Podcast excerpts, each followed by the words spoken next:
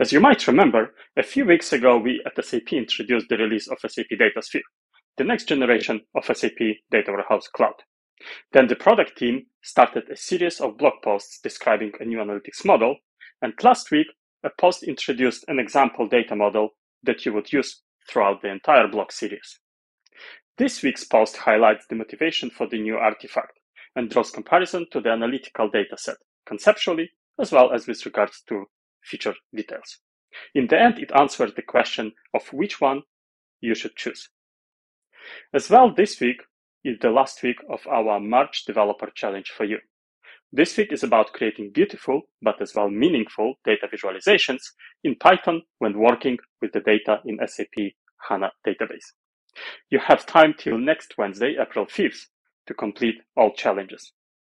The next developer challenge comes already next week. This time, my friend Daniel Wróblewski cooked up a set of puzzles and brain teasers related to SAP Build Apps and SAP Build Process Automation. Something not to be missed. Hey everybody, Josh Bentley with the SAP Developer Advocates. And for this episode of the Developer News, I wanted to highlight a new blog post from Gaurav Abhi with the SAP Business Technology Platform Kyma team. In the past, when you went and provisioned a Kyma cluster on BTP, when you were presented with options for the machine size, memory, and CPUs that were needed for your workload. Now, the minimum size was three virtual machines with four CPUs and 16 gigabytes of memory each but if your workload demanded more, you could make a larger set of virtual machines, memory, and CPUs based on your workload. But what if you overestimated and you wanted to change that? You couldn't scale it down. You had to delete the cluster and rebuild it. What if you wanted to actually scale up because you saw an increase in your workload demands? You couldn't scale up. You had to delete your cluster and rebuild it. But if you follow the steps in Gaurav's blog post, you'll be able to see now that you're actually going to be able to go into the BTP cockpit and dynamically select what size of virtual machines, memory, and CPUs that you need based on your workload's performance requirements.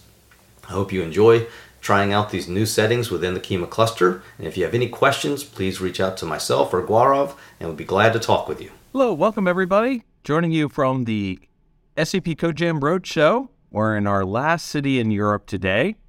Going to be flying home to the US uh, tomorrow and then doing one last uh, CodeJam at the ASUG Mid Atlantic chapter meeting on Friday. It's been a really great experience being part of the CodeJam Roadshow, being able to get back out there, have detailed conversations with people, hear about the problems they're having, and help discuss solutions to those problems.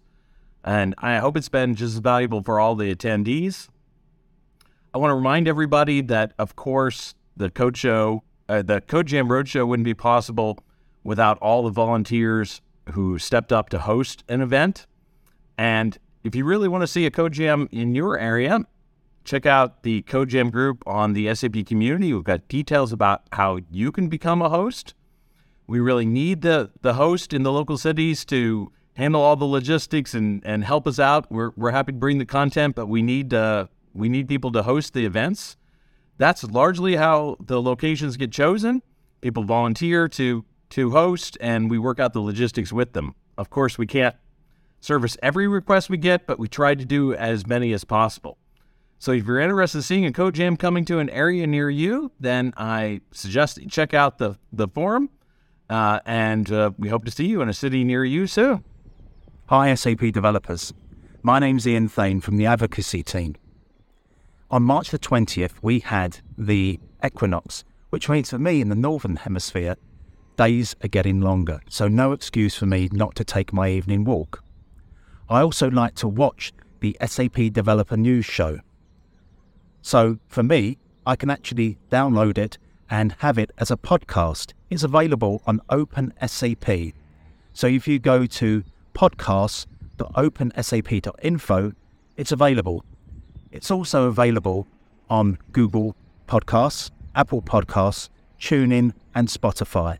So you can take our developer advocates news wherever you go. Thanks for joining me on my evening walk.